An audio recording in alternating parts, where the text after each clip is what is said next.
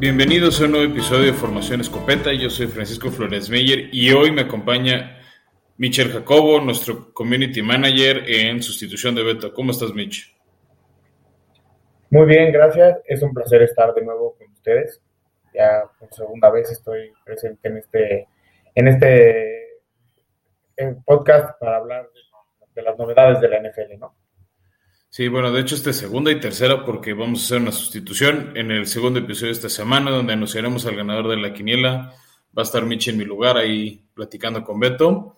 Pero bueno, este, nada más recordarles antes de entrar en materia que este episodio es traído a ustedes por Cerveza Lobo Negro, Pasión por la Malta. Recuerden que pueden usar su código Escopeta Podcast para recibir un 10% de descuento y armarse un Six, ya sea una combinación de sus cuatro sabores o eligiendo uno solo, puede ser de IPA, de Pale Ale de Imperial Stout o de Red Ale y los pueden buscar en Instagram en arroba cerveza lobo negro ahora que revivió Instagram. Pues Mitch, este, tuvimos una muy buena, una semana muy interesante, ahí cayeron varios récords, hubo algunas victorias sorpresivas, otras que dijimos aquí que podrían suceder y sucedieron. Este, ¿Cómo ves si entramos en materia?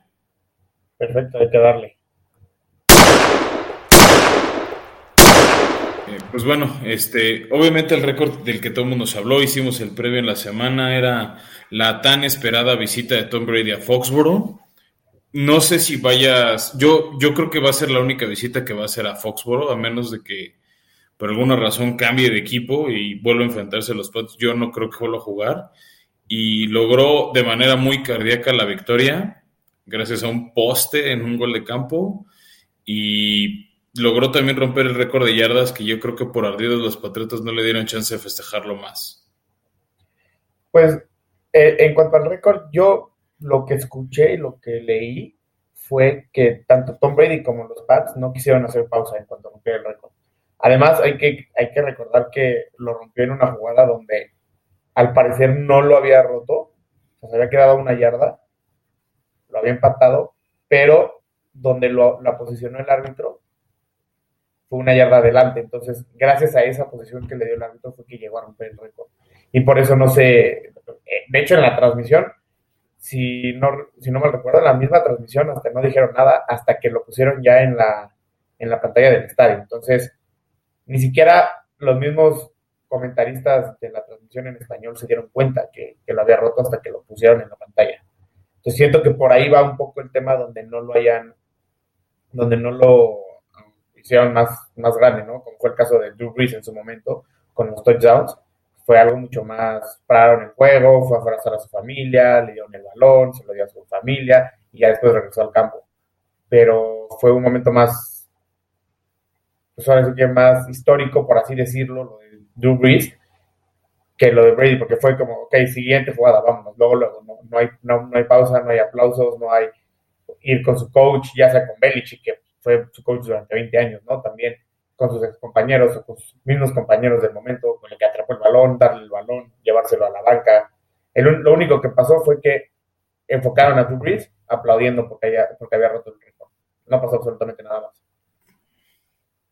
Sí, igual es un poco como el estilo que siempre Brady tuvo en Pats, ¿no? El como ser discreto, este, me recuerdo mucho ese eslogan, ¿no? De los Pats de Do Your Job. Entonces, este, Creo que hubo mucho de eso, este, y bueno, pues al final se vale, son estilos, finalmente sí estaba ahí su familia, estaba el coach con el que trabajó tanto tiempo, estaba Drew Brees, que sabía que en cualquier momento iba a caer, ¿no? Este, tal vez para que doliera un poquito menos a Drew Brees, pues no fue en un touchdown, fue en un, fue en un drive que, es más, creo que hasta falló en el gol de campo en ese drive, entonces, no, fue donde se hizo en el gol de campo, pero pero vamos, o sea, fue como en un momento discreto el partido. También era muy poquito lo que necesitaba, o sea, eran 68 yardas, 67 para empatar, 68 para rebasar. Este, y al final creo que fue un partido discreto de Brady. Este, para mí creo que era más relevante el tema de que sí pudo ganarlo a los 32.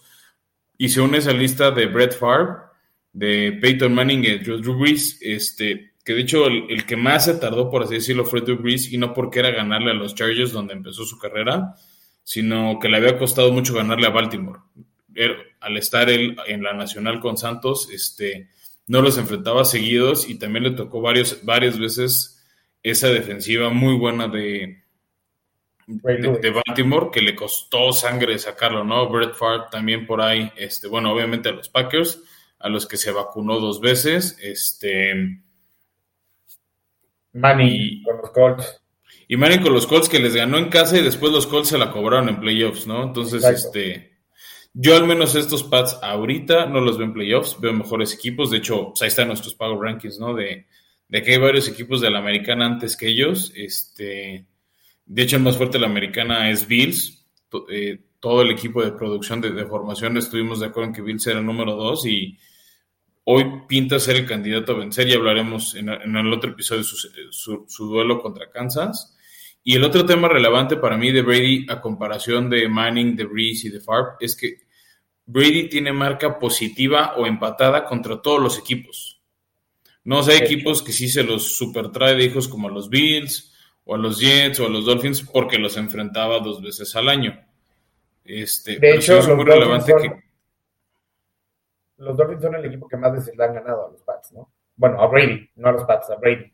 Pero volvemos al mismo tema, es el equipo que más enfrenta a, Brady, o sea, que más enfrentó, ¿no? Porque se enfrentaban dos veces durante 20 años, salvo una que no jugó más que un partido. Entonces, fueron 28 enfrentadas, no, 38 enfrentamientos los que tuvo Miami contra Brady. Y es el equipo que más lo ha ganado, sí, pero igual tiene un récord perdedor, ¿no? ¿no? quiere decir que, es el que más, ni siquiera es el que más se acerca, ¿no? Creo que tiene 12 contra 26, algo así, y hay equipos que tienen 3-4, que se pueden acercar un poco más. Sí, ahorita digamos los que mejor marca tienen son los Broncos, que están en 4 y 4 y en gran ayuda fue esa defensiva cuando ganaron el Super Bowl, este, cuando llegaron al Super Bowl contra Seattle. Pues esos Broncos de Manning, este, que creo que fue mejor competencia contra Brady que los Colts de Manning. Y el otro equipo, pero también es por pocos enfrentamientos, es Arizona que contra los que tiene marca de uno y uno, ¿no? Entonces, este, eso sí puede que lo veamos este año, este, por lo bien que está jugando Arizona, lo bien que está Tampa, o sea, de que se topen en playoffs y tal vez ahí llegue a tener su primer marca negativa. yo, creo que es la única oportunidad que va a tener de tener una marca negativa, porque no veo a algún otro equipo. O sea, volver a enfrentar a los Broncos va a ser, si no me equivoco, se enfrentaría en la próxima la próxima temporada, creo que le toca la división de Tampa contra la de Broncos, pero no estoy 100% seguro pero igual estaríamos hablando de que falta un año y no creo que estos Broncos le puedan pelear a, Tampa. Ya en un año sería cosa diferente, pero no sé si Brady para empezar se retire o cualquier cosa. Yo no creo que se retire, pero pues, son cuestiones que van pasando año con año y este año no lo vamos a poder ver más que como dices con Arizona y si se llega a dar el enfrentamiento en playoffs, porque en temporada regular no se enfrentan. Sí, exacto, no, no, no sé, probable, y bueno, nada más para cerrar y justo que nos da pie al siguiente tema, Mitch, este, también los siguientes jugadores que podrían acercarse a esta lista de 32 equipos vencidos son Aaron Rodgers y Big Ben. Eh, Big Ben creo que no lo va a lograr. Se habla mucho de que en diciembre se va. Entonces, a menos de que acabara en otro equipo, ese otro equipo por calendario le toque Steelers y les gane, no, no creo que suceda. Al que veo más probable en una de esas es Aaron Rodgers, que es el quinto en esta lista, que le falta también los, a él le faltan los Packers y pues se ha hablado de diferentes equipos interesados en sus servicios.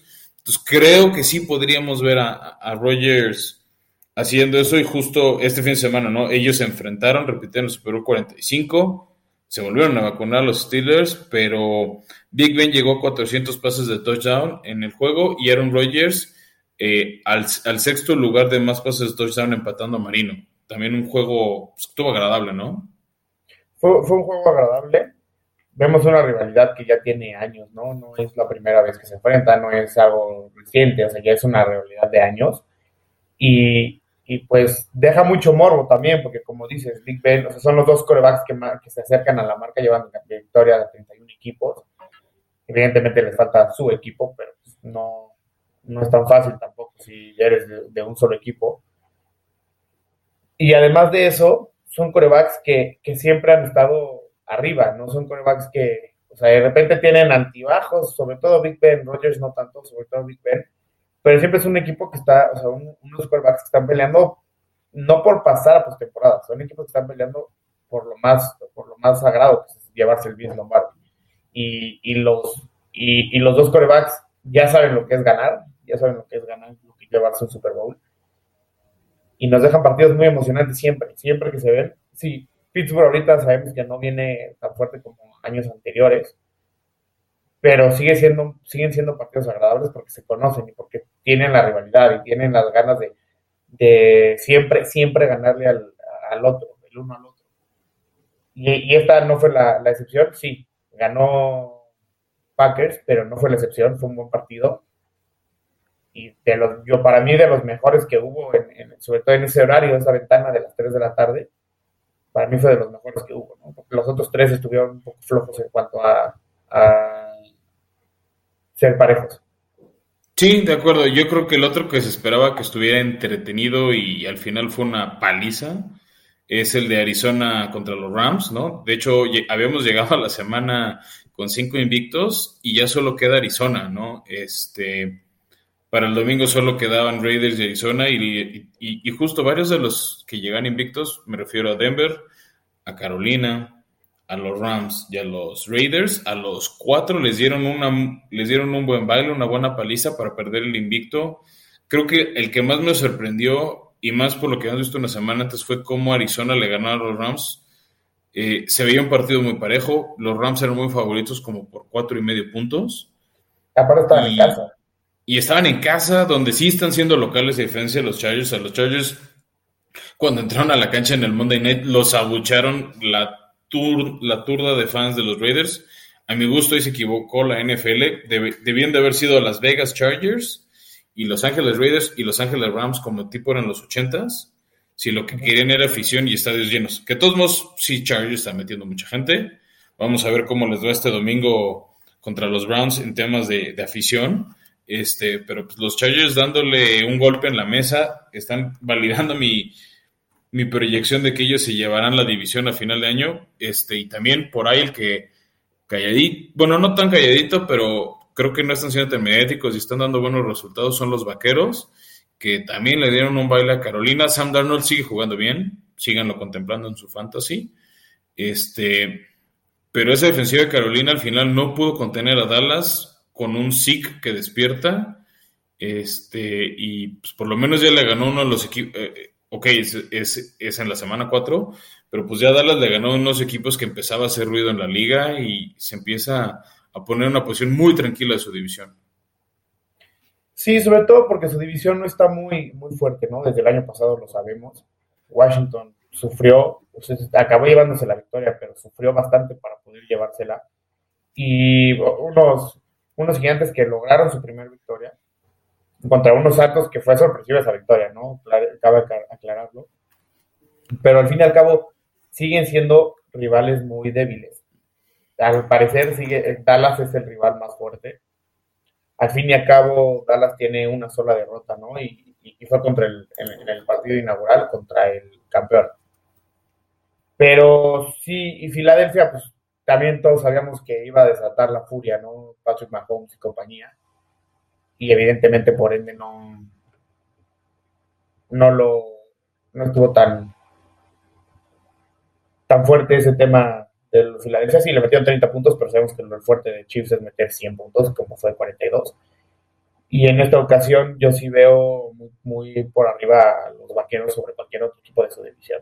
Ya lo demostró la semana pasada ganando la Filadelfia y ahora yo creo que sí es más fuerte lo, de Dallas, ahora sí es en serio, si, si se mantiene sano, sobre todo Dak Prescott, que es el que se tiene que mantener sano, no veo cómo le puedan quitar esa división a Dallas. Sí, de acuerdo, ¿no? Y ahora viene otra, otro partido, no me estoy adelantando mucho la semana 5, pero viene contra Gigantes. Este, y veo demasiado favorito a Dallas. Yo creo que la prueba de fuego para Dallas va a ser ya en playoffs. Este, o sea, esa ronda divisional que les ha costado mucho trabajo los últimos 25 años. Ahí creo que el que más veces se los ha vacunado es precisamente Aaron Rodgers y los Packers, que también abrieron muy débiles la semana y van tres partidos seguidos ganando bien, convincente.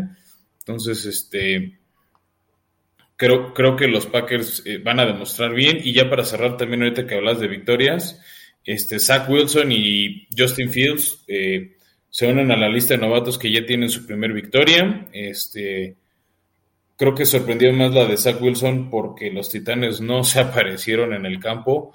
Demasiados errores, o sea, varias oportunidades que llegaban a zona roja y errores tetísimos de Titanes. Este, se iban con goles de campo y después los Jets aprovecharon errores en la secundaria, que no estaba Julio, que no estaba Jay Brown y le dieron su primer victoria a Zach Wilson. Este, Justin Fields también, a diferencia de Wilson, Wilson dos pases touchdown por una intercepción que no le costó tanto.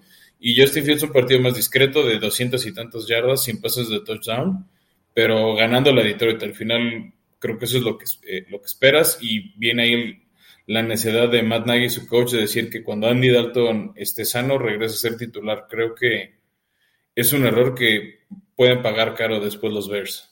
Bueno, sí, yo creo que el, tema de, de, Chicago, sus corebacks, es muy, muy complicado porque siguen teniéndole mucha fe a, Andy Dalton. De hecho, yo siendo honesto, le tendría más fe. Si no quieres tenerle fe a Justin Fields, tenle más fe a Nick Foles, ¿no? Nick Foles ya te ganó un Super Bowl.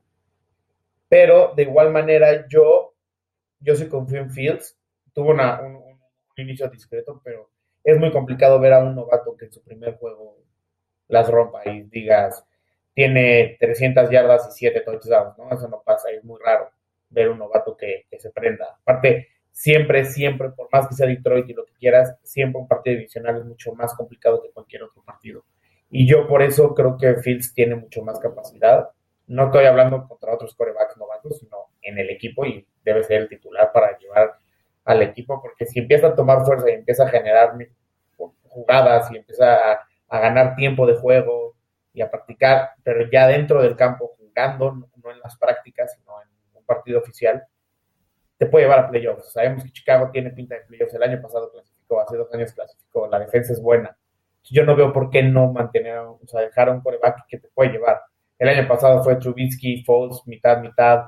Estuvieron ahí campechaneando y llegaste a playoffs. ¿Por qué? Por tu defensa. Si le agregas un buen coreback, sí está muy, mucho más potente su, su, equipo y puede pelear. No te voy decir que el Super Bowl, pero por lo menos sí llegar a ganar el, wildcard, ¿no? Depende que si llegan, le pueden ganar la división a, Green Bay en, dado caso y, entonces ahí peleas un poco más. Son cosas que, poco a poco va a seguir ganando confianza, sobre todo Justin Fields. Y si eso lo logra, puede llegar a pelear por cosas mucho más importantes que solo pasar a playoffs. Y hablando de Chicago, quiero pasar aquí al waiver wire. Va, entonces perfecto. Vayamos a esa, a esa sección, porque sí, también yo traigo un par de recomendaciones justo de las armas de Fields.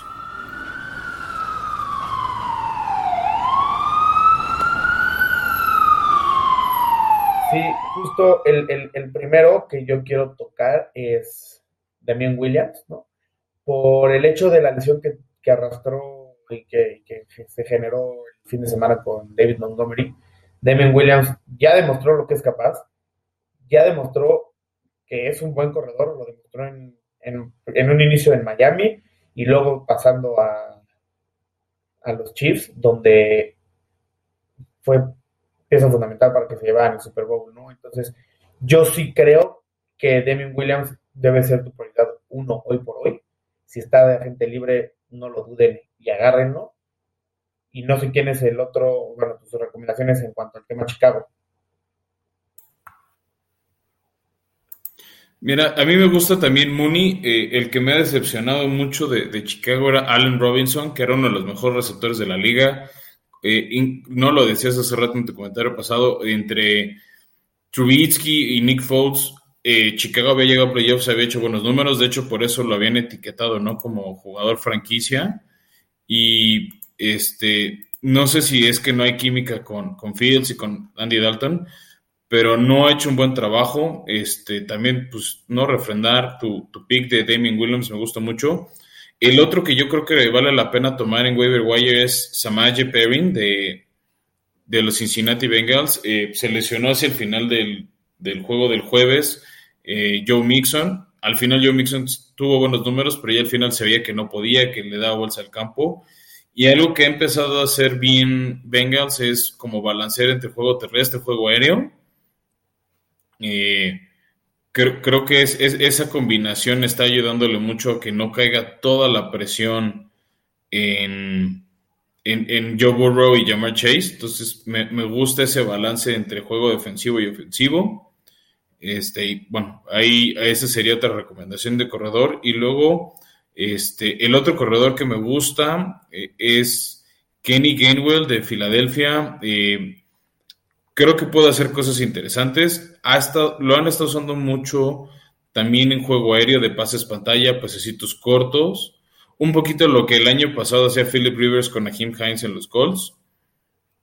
O como en otra época hacía Filadelfia con Darren Sproles. Este, por ahí que tuvo como 60 yardas contra los Chiefs eh, este Gainwell, ¿no? Entonces, y, le han ido pasando cada vez más, ¿no? De semana 1 semana 4 sube su producción. Entonces, es, ese es el otro corredor que quiero recomendar. Y me adelanto a ti, Mitch, eh, de wide receiver.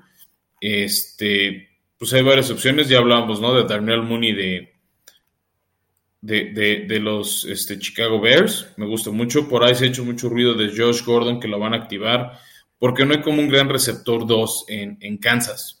¿no? Todo, todo gira alrededor de Terry Hill, de Travis Kelsey, porque entre Nicole Hartman, de Marcus Robinson, no han hecho medio receptor. Gordon, cuando estuvo bien, cuando estuvo limpio de drogas, lo hacía bien. A ver ahora, este, en esta última oportunidad que le está dando la liga vía Kansas, ¿cómo le va? ¿Tú, tú a quién traes, a quién recomiendas? Bueno, en, en el tema corredores, ya dije de Williams y me subo también al barco de Kenneth Gainwell. Lo han estado usando mucho, ha tenido dos de las últimas, dos de las cuatro semanas las ha tenido bastante buenas, siendo la primera y la última las que lo, lo utilizaron mucho. Miles Sanders cada vez se ve peor, no sé por qué, si a mí se me hace un gran corredor, pero cada vez se ve peor, entonces sí, te, sí pongo a, Kane, a Kenneth Gainwell y la verdad, en, el tema receptores, para no repetir los que ya dijiste, yo me voy con Tim Patrick de los Broncos. Me gusta mucho. Ha estado subiendo su, su producción semana tras semana. Sin, sin Jerry Judy se está volviendo en el receptor 2, porque aparte también se nos enseñó KJ Hamler. Entonces se vuelve en el receptor 2, siendo Gordon Sutton el primero. Y alguien que está muy por debajo del radar pero que creo puede ser una muy buena apuesta si no te urge tanto un receptor, pero quieres una apuesta a largo plazo, es Kadarius Tooney de, de los Giants, porque la verdad es que ha ido incrementando su, su producción semana tras semana. Shepard, Slayton siempre han sido palitos de pan, se lesionan por X o por Y razón. No, no responden lo que deberían de responder, en especial Darius Slayton. Eh, Kenny Goladay no ha, no, no ha, sido lo que todo el mundo esperaba de él. Entonces, para mí, Kadarius Tooney, que por cierto es novato. Decepción. Tiene... Exacto. O sea, para mí Tooney es lo más... Podría volverse el 2, ¿no? O sea, incluso el 1, porque todos se lesionan y Kenny G no ha dado lo que debería de dar. Entonces, ese para mí es. Y para cerrar con una ala cerrada, pues la verdad es que Dalton Schultz, si está tirado en tu liga y tienes problemas de ala cerrada, no dudes en tomarlo, porque uh -huh. Dak Prescott está con todo con él. O sea, Dak Prescott ha hecho buena química. La semana, contra, la semana pasada contra Filadelfia tuvo alrededor de, en una liga PPR, tuvo alrededor de tantos puntos. La semana pasada otra vez tuvo muy buen juego. Entonces yo sí, yo sí te recomiendo que si está tirado lo tomes, ¿no? Porque ese es esas son mis recomendaciones acerca del, del wire. No sé si falta algún otro de tu parte, Fran. Sí, mira, este, bueno, a Dalton Shun y a, Knox de, de, de, los Bills creo que son dos tight que si no los tienen y están por ahí valen mucho la pena, sobre todo, por ejemplo, ahora que se lesionó Gronk y que va a estar ausente tres, cuatro partidos más. Este, y Titans productivos como, como Schultz que dices, y tío, y el otro que me gusta es Knox de los Bills este, son, son, atractivos. Y ya para cerrar eh, esta sección del waiver wire, este, les quiero dejar una última más, que es Randall Cobb de Green Bay. Como que mucho el año pasado la ofensiva de Green Bay era Davante Adams y ahí, no, como que parecía que no le pasaba a nadie más el balón o nadie más era de su confianza, sobre todo en zona roja. De repente, Márquez Valdez Canning, este, uno que otro por oh, Robert Tonyan, el tight end pero justo en este partido contra Pittsburgh creo que fue, o sea, ya por fin la rompió, ya por fin se, se liberó. Este, Randall Cobb tuvo buenas, o sea, también lo buscó en zona roja, entonces creo que está regresando ese lugar de receptor 2 que había dejado por agencia libre y ahora en su regreso, este, creo que esa dupla Cobb Adams con, con Rogers va a ser muy atractiva y yo sí lo he visto en varias ligas, entonces este esa es la otra recomendación dorada. Y, este, y bueno, Mitch, ya para, para cerrar este, este episodio de, de inicios de semana, pasemos a, a cuarto y gol para hablar del juego de jueves por la noche.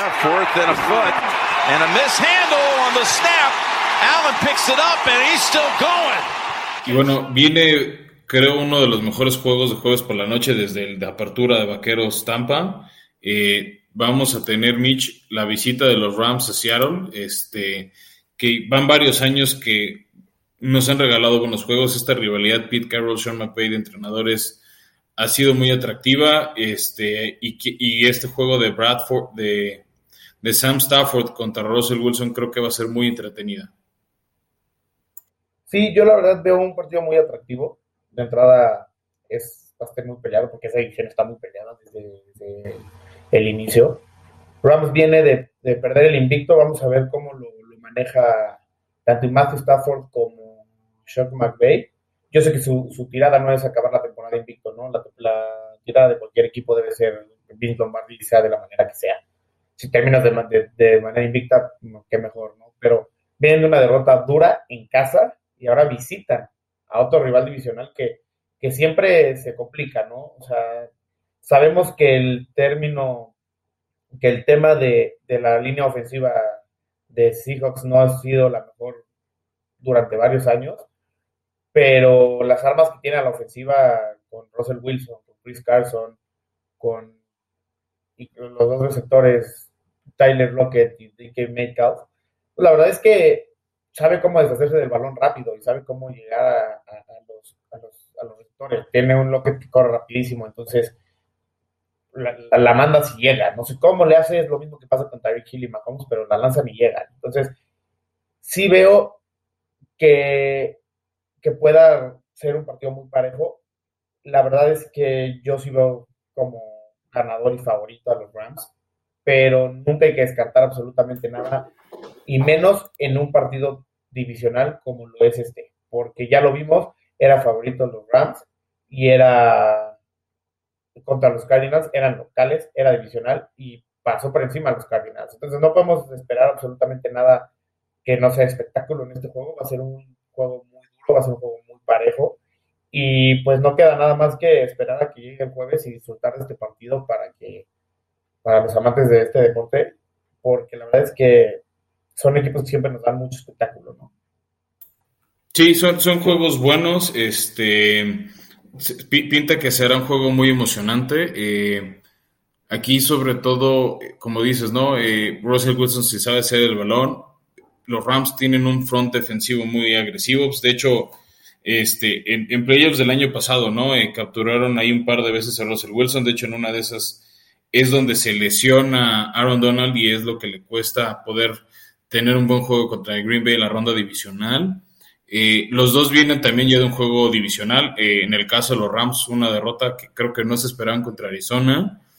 Y por el lado de, Seattle vienen de una victoria en San Francisco que no todo el mundo les tenía mucha fe porque venían de dos derrotas feas contra Titanes y contra Minnesota donde les corrieron muchísimo y eso es un poco el juego más fuerte que ha mostrado Shanahan. Entonces creo que con esta derrota, este el que pierda ahorita se va a rezagar un poco en temas divisionales y más contra Arizona que ya se les empezó a despegar un poquito con, con el invicto que lleva y más porque ya tiene uno en el desempate contra los Rams.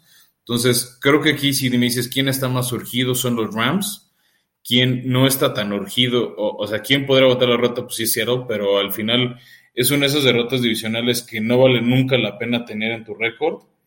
Este, vea, veamos como juegan, al menos en, en, en, las casas de apuestas, el favorito son los Rams por dos y medio puntos. Sí creo que va a ser un juego de esos de, de este apretado. Este, La línea está menos 115 para los Seahawks. Este, las altas y bajas no me gustan mucho, ¿no? Son 54 y medio puntos. Son equipos que no, no, tienden a, hacerse muchos puntos, se anulan. Este, a mí lo personal me gusta, o yo si apostaría sería que los Rams ganan cubriendo. ¿no? El problema es que con 100 pesos te vas a llevar como 90, no, no es una apuesta súper atractiva. Este, en cambio, si la apuesta a, a, Seattle, por cada 100 pesos te vas a llevar unos 8 pesos más. Este, así de parejo se ve. Este, pero pues igual le pueden combinar, ¿no? Que, los Rams cubren esas dos y media y, un parlay ahí, ¿no? De las, de las bajas de, este, de 54 puntos y llevarse con 100 pesos en ese parlay ahí unos 200 pesos. Bueno, en el término de apuesta, yo también, como lo dices, está muy parejo el juego y yo sí creo que va a cubrir la línea, sí cubre la línea los Rams, pero no, es atractivo lo, que paga, ¿no? Pero yo, al contrario tuyo, yo miraría un altas, parleado con altas, Rams con altas, porque sí son equipos que anotan puntos, son equipos que sí, sí se dedican a atacar y hacer lo que saben hacer a la ofensiva, no hay quien los pare, ¿no? Y, lo han demostrado esta temporada Incluso los Rams el partido pasado contra los Cardinals, pues igual metieron 20 puntos, no, es poca cosa. Y los Seahawks 28. Siendo, sumando esos dos puntos, no se, no, llegan a las altas, pero yo sigo un partido de altas, un partido donde va, a dominar más la ofensa que la defensa. Y al contrario de ti, yo veo más, más surgido a los, a los Seahawks porque están en casa, nada más por el simple hecho de estar en casa. Sí, claro, este, los Seahawks están un poquito más surgidos, este, por lo mismo que llevan dos derrotas, ¿no? Llevan este. Pues, e, están en desventaja incluso para poder aspirar a, un lugar de comodín. Este. Pero bueno, al final podemos tú y yo decir una cosa u otra, opinar o estar en contra. Eh, los que hablan son los jugadores en la cancha y bueno, creo que va a ser el mejor jueves por la noche en un buen rato. Este, yo creo que más hacia mediados, finales de noviembre Tendremos otros buenos juegos, se vienen ahí unos flojitos, pero ni modo, es parte de la liga, es la oportunidad de que todos los equipos tengan al menos un juego prime time. Pero bueno, para hablar del resto de la semana ya tendrán el, el, siguiente episodio. Agradecerles por haber llegado hasta acá con nosotros. Este, no se preocupen, en el próximo episodio estará ya Beto aquí en, en, el horario normal de, este, del, del programa. También eh, seguirles pidiendo que nos sigan este, eh, apoyando en Instagram, en Twitter, ¿no? Ya saben, arroba escopeta podcast. Este, también ya la quiniela estamos activando vía Twitter. Estaremos anunciando al ganador de, la semana 4 en, en, nuestro siguiente episodio, este, para que estén atentos a ver si ganaron. Si apenas van entrando, no se preocupen, el, ganador se anuncia por semana. Es mercancía oficial de la NFL. Por ahí, este, Mitch me, va a echar la mano a subirles una foto en la cuenta, ¿no? De, de cuáles son los premios para que vean que se puede elegir. Son vasos oficiales o banderines. Tenemos de varios equipos, pero justo ya empezamos a tener ganadores, entonces ya no nos quedan de todos. Entonces, este, sí tenemos un ganador por semana. Entonces, pues ya no les digo, abusados, pónganse pilas, este, para que si está el de su equipo, pues puedan ganar esta mercancía. Y bueno, pues muchas gracias. Este, Gracias, gracias por estar aquí con nosotros, Mitch. Este, nos vemos en el siguiente episodio de Formación Escopeta. Bye.